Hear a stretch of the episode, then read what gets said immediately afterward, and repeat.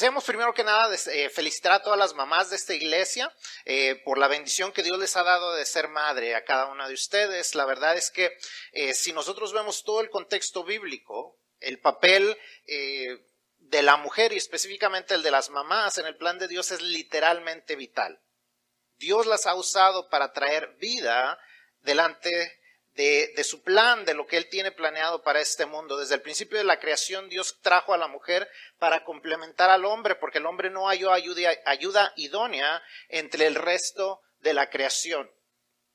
Dios tuvo que tomar algo de adentro del hombre para que él, él, pudiera tener, para poder hacerle esa pareja ideal, no como la canción, ¿verdad?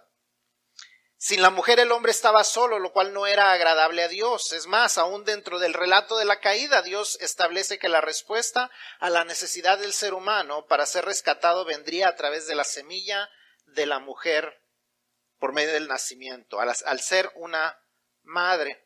Así que podemos decir con certeza que el papel de las mamás en el plan de Dios es vital. ¿Y por qué digo esto? Porque lo que vamos a hablar de hoy, hoy vamos a estar enfocándonos completamente en el consejo de Dios para las mujeres, específicamente las mujeres que se identifican como cristianas. Y esta mañana vamos a, darle un break a, a, la serie de disciplinas espirituales. Vamos a hacer un pequeño paréntesis para enfocarnos en lo que Dios dice acerca del diseño de la mujer y el importante papel que juega en el plan de Dios. Dios diseñó a la mujer de manera distinta al hombre. Obviamente, ¿verdad? Usted se da cuenta que Dios, Dios nos diseñó distintos a los hombres y a las mujeres. Y eso lo hizo con un propósito, él lo hizo con el propósito de ministrar uh, de una manera especial, usarlas a ustedes para ministrar, para servir de una manera especial, para llevar a cabo el plan que Dios tiene por medio de ustedes. Dios las hizo bien especiales y damos gracias a Dios por cada una de ustedes y lo vamos a ver en la lectura bíblica de hoy. Así es que, eh, pero antes de, entrar en la lectura, como les digo, vamos a ver algunas de las cosas que eh, Pedro nos dice acerca de la mujer, pero antes de eso vamos a entender unas cosas. Dios nos dice, eh, y lo podemos ver a través de la Biblia, a través de lo, que, lo que Dios nos habla, podemos darnos cuenta que Dios nunca hizo a la mujer con el propósito de humillarla, o de identificarla como inferior en valor al hombre, sino identificarla como alguien distinto, como alguien diferente. Y aunque mucha gente se queja de que la Biblia y el cristianismo son misóginos y desean aplastar a la mujer y se basan en algunos versículos bíblicos sacados fuera de contexto, la verdad es que tanto el Antiguo Testamento como el Nuevo Testamento le dan un gran valor a la mujer. La Biblia es extremadamente progresiva en cuanto al trato de la mujer y ha puesto a la mujer en una posición de dignidad y de gran respeto. Y yo sé que no los, los hombres no siempre hemos hecho lo que debíamos haber hecho, en valorar lo que la palabra de Dios dice. Aún denominaciones completas no le han dado el valor adecuado a las mujeres. Pero la verdad es que la Biblia tiene mucho que decir en defensa de la mujer. No vamos a ver todo porque ya se nos acabó el tiempo. No, no es cierto. Este, no, no vamos a ver todo, pero sí vamos a ver algunas cosas que la Biblia nos dice antes de entrar en la, en la lectura de hoy. Lo que nos dice la Biblia acerca del gran valor que la mujer tiene. Si quiere ir apuntando estos versículos para que usted los lea en su tiempo, pero Deuteronomio 24, 1 al 4. Moisés permite el divorcio para defender a la mujer. El hombre no podía tratarla como basura y después tomarla de nuevo. No podía deshacerse de ella y después volver a tomarla. El versículo 5 nos dice que el hombre recién casado debía dedicarle el primer año de matrimonio a alegrar a su mujer. Esto en medio de una sociedad y cultura donde la mujer era tratada como propiedad. La Biblia decía, el primer año el hombre tiene que dedicarlo a su mujer. En Mateo 19, versículos 3 al 9, Jesús les, recuerda, vuelve a hablar de, o, le, le, hacen la pregunta acerca del divorcio, y Jesús les recuerda que Moisés les permitió divorciarse no porque ese fuera el propósito de Dios, sino por la dureza del corazón de los hombres y para protección de las mujeres. El capítulo de primera a los Corintios 11 nos habla acerca de cómo Dios ha dado dones tanto a los hombres como a las mujeres y la mujer tiene la habilidad de orar y profetizar, o sea, compartir el mensaje de Dios al igual que el hombre. Y eso sin contar el gran número de mujeres que fueron impactantes a través de toda la historia bíblica, como Sara, Débora, Jael, Ruth, María, Damaris y Priscila y muchas otras mujeres. Cada una de ellas fue usada para avanzar el plan de Dios conforme a la voluntad de Dios. Esa es la importancia que Dios le da a la mujer. Ese es el gran valor. Y yo espero que usted se sienta valorada a través de lo que vamos a estar hablando hoy. Como Dios le ha equipado para ministrar. Así que todo esto, esta introducción un poquito larga para dar contexto a lo que vamos a hablar esta mañana dentro de lo que Pedro escribe. Porque Pedro no quiere que, no, no les dice esto, ah, estas son maneras de ministrar para que usted sienta una carga más, que usted sienta una expectativa más de usted, como si usted no estuviera haciendo lo suficiente, porque todos sabemos que ustedes hacen más de lo posible.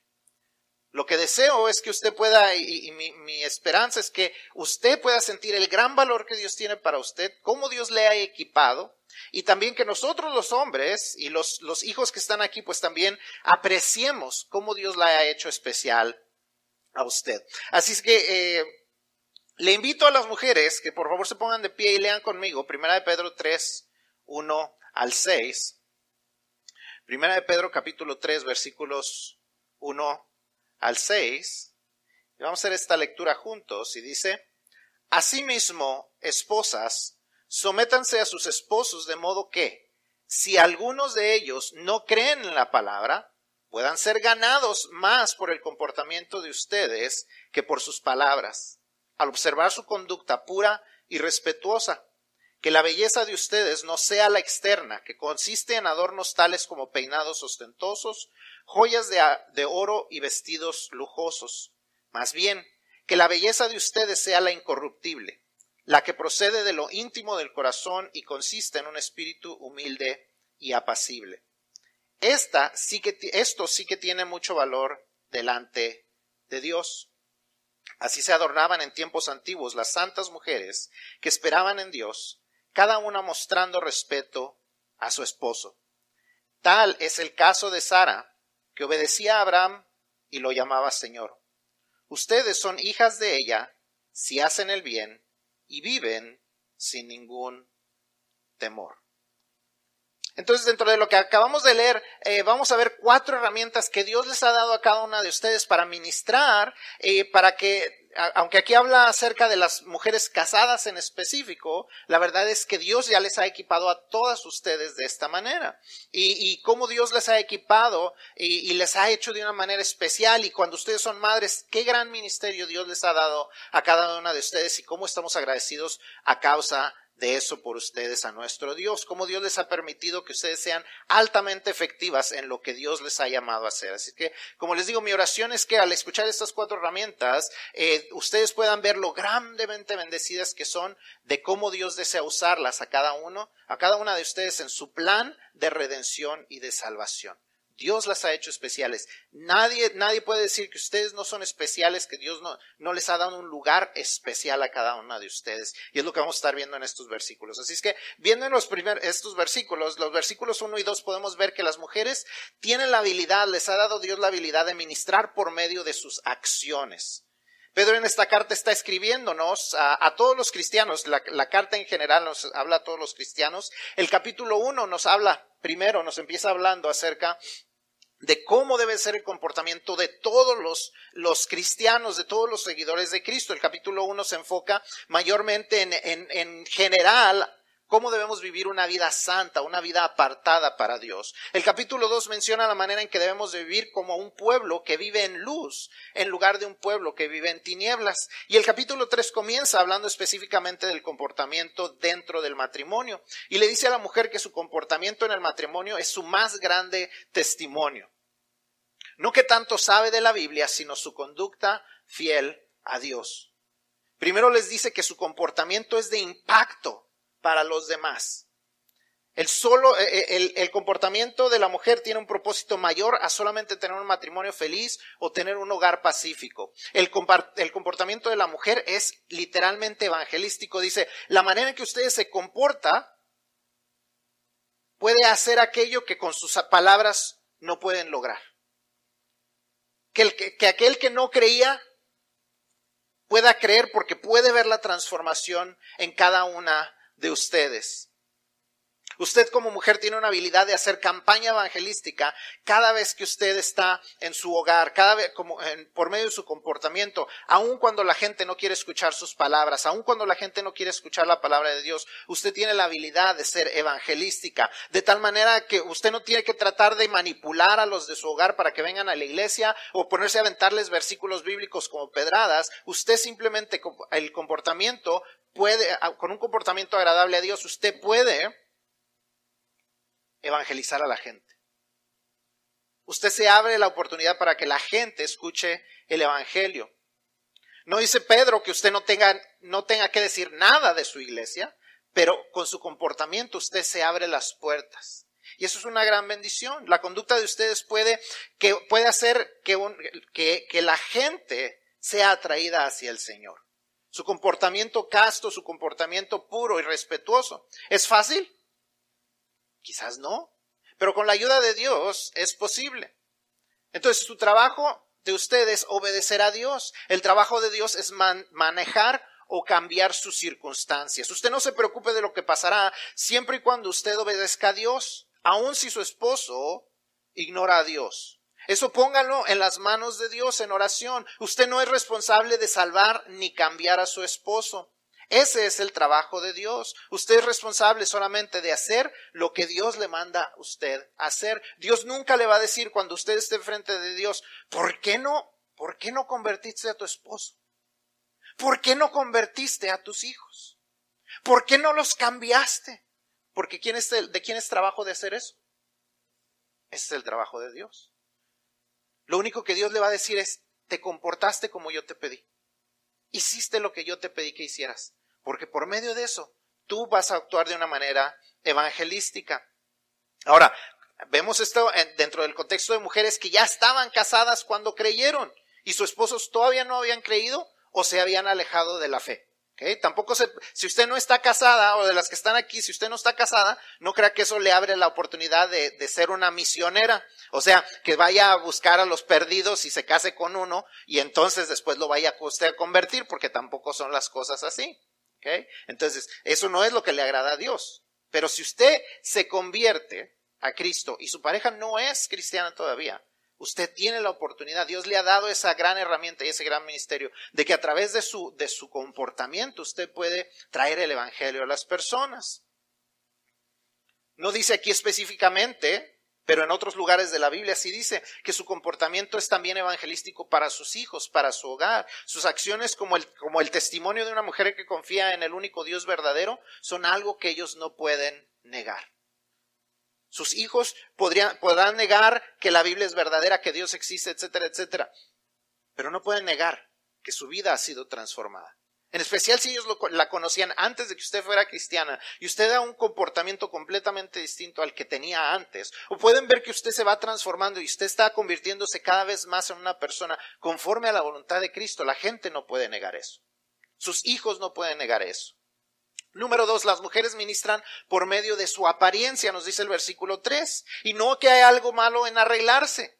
Es excelente que cuando usted se levanta pueda ver la belleza que Dios puso en usted cuando la creó y luego la resalte arreglándose un poquito arreglándose bien. Si usted se levantó esta mañana para venir a presentarse hermosa ante Dios, es bueno. Qué bueno que usted se vino arreglada, que se vino bien peinadita a la casa de Dios, porque usted quiere traerle lo mejor de usted a Dios y eso incluye su, su apariencia y qué bueno. Pero encuentre un balance adecuado. Vivimos en un mundo y en una cultura donde la gente se preocupa demasiado por lo exterior.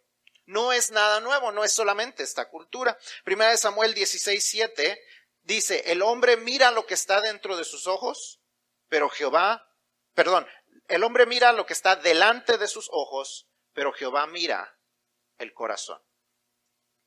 El decir que Dios ha, dado su apariencia para ministrar no es para que la gente diga, ay Dios, ¿qué trae esa mujer puesta? No se trata de eso. Cuando estamos hablando de que la apariencia debe dirigir a la gente hacia Dios, no es para que la gente diga, ay Dios, ¿cómo se vistió esa hermana? El mundo está juzgando su apariencia, así es que en lugar de encontrar su valor en lo que el mundo dice, ministre al mundo a través de su apariencia, vístase de tal manera que la atención de la gente vaya hacia Dios y no hacia usted, que la gente pueda poner atención no solo a cómo usted se viste, sino cómo usted actúa, cómo usted habla, obviamente actuando y hablando conforme a la voluntad de Dios. La gente puede ver y usted puede ministrar a la gente por medio de cómo usted habla, cómo usted actúa y cómo usted eh, la, apariencia que usted tiene. Número tres, la tercera herramienta que nos dice eh, Pedro que las mujeres tienen es que las mujeres ministran por medio de sus actitudes. Ah, quedamos en que lo más importante ante Dios no es lo exterior, sino lo interior. Así es que su mayor atavío, su mayor atracción, lo que mejor la hace ver, no es lo externo, sino lo que hay dentro de su corazón, lo que Dios puede ver en ustedes. Es este adorno incorruptible, ese adorno que no se envejece, no se arruga, no se llena de canas, no necesita cremas, no necesita tintas, no necesita botox. Es un espíritu afable, o como diríamos en otras palabras, es un espíritu manso. En el, en el griego esta, esta palabra de un espíritu afable que usa Pedro es la misma palabra que, que se usa para la palabra manso cuando está hablando acerca de Jesús. Jesús era un hombre manso, no era un hombre débil, pero sabía cómo usar su fortaleza. Tenía control de su, de su, actitud y de su persona y de sus acciones. Y eso es lo que Dios pide de ustedes como mujeres, que su actitud sea de esa manera, que tengan un espíritu pacífico, sin preocupaciones de lo que será el resultado de su buen comportamiento, porque el reconocimiento que usted busca es de parte de Dios y no de la gente ustedes pueden estar seguras de que al tener la actitud adecuada, un espíritu manso y en completa paz en, en Dios y con Dios, eso es de gran valor para Él. Poder verlas así, de esa manera Dios lo valora. No es lo que la gente ve, no es lo que aún los maridos vemos, sino lo que es, usted no es un espectáculo para la gente. Usted solamente se tiene que preocupar por la audiencia de una persona, y ese es Dios. Que Dios pueda verla a usted esa es, su mayor preocupación, y porque eventualmente la gente lo podrá ver. Pero usted no se preocupe de ninguna otra cosa. Entonces, ¿cómo debe ser su actitud? ¿Tiene usted un espíritu afable y apacible de un seguidor de Cristo o tiene un espíritu de preocupación, un, un, espíritu de inseguridad? La apariencia es relativamente fácil de cambiar, es fácil manipular la manera en que nos vemos. Alguien dijo que no hay mujeres feas, sino faltas de dinero. Con suficiente atención, con suficiente dinero, uno puede cambiar el exterior. Pero cambiar las actitudes, buscar ser mansas y apacibles, eso sí es mucho más difícil. Y la verdad, hay pocas que están dispuestas a hacerlo. Por temor a que abusen de ellas o porque ya alguien abusó de ustedes. Pero cuando ustedes se enfocan en agradar principalmente a Dios, las cosas serán más fáciles. Lo que nos lleva a la última herramienta del ministerio que Dios, que, perdón, que Pablo, que Pedro menciona para las mujeres. Y es que las mujeres ministran por medio de sus prioridades. ¿Cómo son sus prioridades? Pedro les da el ejemplo de las mujeres de la historia, en específico les habla acerca de Sara, quien fueron usadas por Dios en el pasado para extender su plan y su reino. Y les muestra el potencial que ustedes tienen de ministrar a Dios y a las personas al tener las acciones, la apariencia y las actitudes correctas. Pero para eso hay que tener prioridades correctas. ¿Cuál es tu prioridad? ¿Qué es lo más importante para ti? ¿Lograr tus planes o lograr los planes de Dios? Lo que ustedes hacen no solamente afecta su generación, es más, no solamente afecta a la generación de sus hijos. Ustedes tienen el potencial de afectar generación tras generación tras generación, como lo hizo Sara y como lo hicieron muchas otras mujeres dentro de la Biblia sus comportamientos. María, su obediencia, ha afectado el resto de la humanidad. Eso es el potencial que ustedes tienen. Ustedes tienen el potencial de afectar el futuro de la humanidad como lo hizo Sara si son obedientes a Dios. Sara no era una mujer perfecta, pero era una mujer que se dejó guiar por Dios. Entonces es importante que ustedes establezcan órdenes bíblicos para ustedes y sus familias lo cual significa que Dios es primero, Dios es la primera prioridad. Su obediencia a Él va por encima de todo, aún por encima de someterse a sus maridos. Dios les ha dado un ministerio para cada una de sus familias y para llevar a cabo necesitan tener en orden sus prioridades y Dios tiene que estar en primer lugar. Después de Dios, su marido viene segundo. Él será, o esperamos que Él sea, su compañero permanente. Fortalezcan esa relación. Además, esa es una de las mejores cosas que ustedes pueden hacer para sus hijos. Es algo que les da seguridad a sus hijos. A veces tendemos, ya sea el padre o la madre, a darles más importancia a los hijos y ellos tarde o temprano se van a ir. Y los que nos quedamos, nos quedamos como desconocidos si no nos hemos encargado de esa relación. Lo que nos lleva al tercer punto, sus hijos son tercero. La crianza de los hijos es temporal o debe de serlo. Usted no debe de estar criando a sus hijos todavía en los treintas y cuarentas. No los descuiden cuando son pequeños, pero tampoco se estacione en seguir criando a sus hijos. No los va a tener para siempre. Ese es el plan de Dios. Así es que críelos bien desde el principio y equípelos para salir adelante por sí mismos. Y el resto de las cosas van después de eso cosas materiales, carrera, trabajo, etcétera, todo eso va quedando más abajo. Es importante tener las prioridades porque al tener sus prioridades en orden, entonces pueden ejercer el ministerio que Dios les ha dado a cada una de ustedes. Dios la ha equipado para algo más que solamente lo temporal, solamente lo que no dura, sino para lo eterno. Dice al final del versículo 6 que ustedes pueden tener las acciones, apariencias y actitudes correctas y agradables a Dios con una confianza plena en que Dios no las va a defraudar al obedecerlo. Dice, si hacéis el bien, como Sara obedecía a Abraham llamándole Señor, de la cual vosotros habéis venido a ser hijas, si hacéis el bien, sin temer ninguna amenaza. Usted puede tener la seguridad de no, de no tener, temer ninguna amenaza cuando usted hace lo que le agrada a Dios. Todo lo, lo puede ver Dios. Tal vez nosotros, desafortunadamente, como maridos, como hijos, fallamos en notar todo lo que usted hace, pero Dios no falla, Dios no las ignora. Su obediencia en estas cosas es de gran estima para Dios.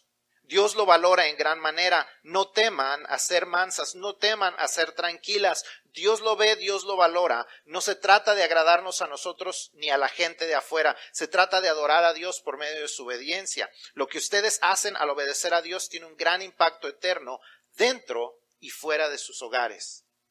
Por favor, no ignoren eso. No se dejen robar la bendición que Dios tiene al escuchar las mentiras de Satanás que les dice, no te dejes, eres mujer fuerte, nadie debe de estar sobre ti, no te sometas, van a trapear contigo. Dios tiene algo especial para cada una de ustedes. El ser humano puede fallar en, en recompensarles y reconocerles, pero Dios nunca falla. Aprecien su diseño, obedezcan sus mandatos, escuchen sus consejos y ustedes verán sus bendiciones. Ustedes son herederas iguales del favor inmerecido de Dios, pero ustedes juegan un rol diferente y súper importante en el avance del reino de Dios. Su fidelidad al diseño de Dios les recompensará. Ustedes pueden estar seguras de eso, no porque yo se los prometa, sino porque Dios es quien lo promete. Mi oración es que ustedes puedan oír este consejo, no de parte mía, sino de parte de Dios, para que puedan disfrutar del diseño que Dios tiene para cada una de ustedes. Doy gracias a Dios por cada uno de ustedes, que son siervas fieles en la iglesia y que en realidad nos pueden dar muchas lecciones de fidelidad y consistencia a muchos de los hombres que estamos aquí.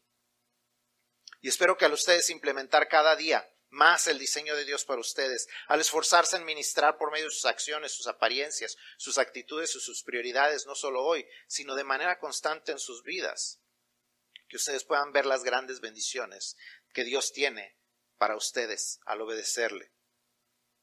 Que, puedan que podamos nosotros también como hombres, como maridos, como hijos, entregar, entregarnos, que podamos nosotros como maridos e hijos estar más entregados gracias al ejemplo que vemos en ustedes. Ustedes son de gran bendición. Cada una de las mamás que tenemos aquí enfrente son de gran bendición. Cada una de las jóvenes que están aquí, las niñas, son una gran bendición porque Dios las ha hecho especiales y con un propósito especial. Así es que damos gracias a Dios por cada uno de ustedes. Denme el, honor de orar por ustedes en esta mañana. Le voy a pedir a las mamás que pasen aquí al frente. Pero permítanme orar por cada una de ustedes como, como madres y como mujeres.